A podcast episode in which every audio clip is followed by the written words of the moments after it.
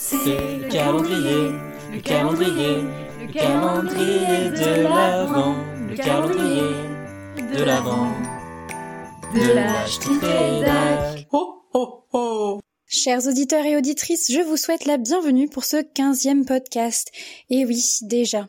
Comme chaque mercredi, on se retrouve pour parler Noël écolo. Alors si je vous dis chocolat, fenêtre, surprise et enfant, vous pensez bien évidemment à ce cher et précieux calendrier de l'Avent, que tous et toutes ont déjà bien entamé.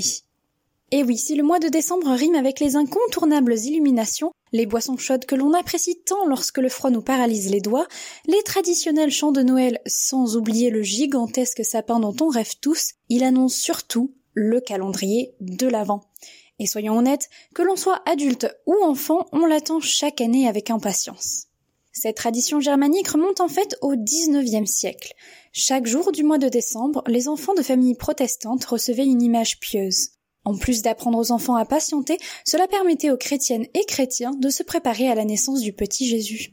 Il faudra attendre 1960 pour trouver des chocolats dans les calendriers et 1998 pour l'arrivée des jouets.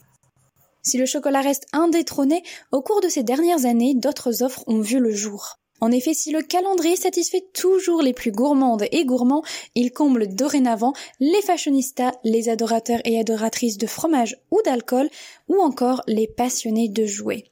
Et oui, le calendrier est lui aussi devenu victime du marketing. Rien que l'année dernière, ce ne sont pas moins de 12 millions d'exemplaires qui se sont vendus en France pour un chiffre d'affaires de 72 millions d'euros selon l'Institut Nielsen. Un secteur qui ne cesse d'ailleurs de croître. L'année 2020 marque ainsi une progression des ventes de 13% par rapport à 2019. Mais ce n'est pas tout. Qui dit calendrier dit aussi fabrication, circulation et pollution. On aime tellement cette petite boîte en carton qu'on en oublierait presque son impact écologique. Selon le cabinet IRI, en 2017, 11,6 millions de calendriers de l'Avent chocolatés ont été vendus, ce qui représente environ 2 tonnes de déchets rejetés par les Français et les Françaises. Et cela sans compter la basse qualité du chocolat qui se cache derrière les 24 fenêtres des calendriers. Selon le magazine 60 millions de consommateurs, la production de cacao, majoritairement issue d'Afrique de l'Ouest, est en partie responsable de la déforestation en Côte d'Ivoire ou au Ghana. Et on ne parle même pas des salaires des cultivateurs et cultivatrices de cacao.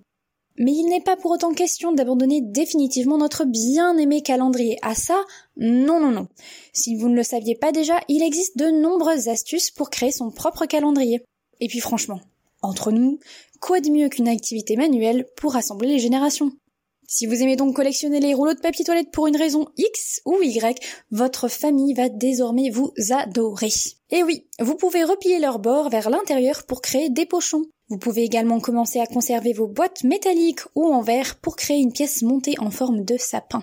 Et pour les amateurs et amatrices de couture, vous pouvez confectionner des sachets en tissu et les accrocher sur un fil tendu au mur ou même sur le sapin. Vous pouvez aussi tout à fait découper un carré de tissu et nouer une corde autour pour créer une bourse.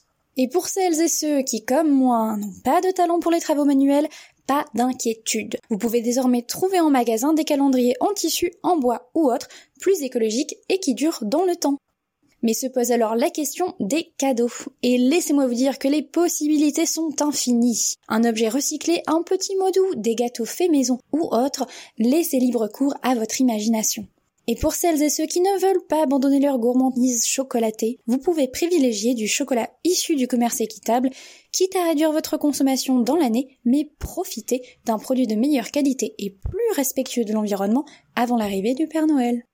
Chers adorateurs et adoratrices du calendrier de l'Avent, vous pouvez donc désormais imaginer votre prochain Green Calendar.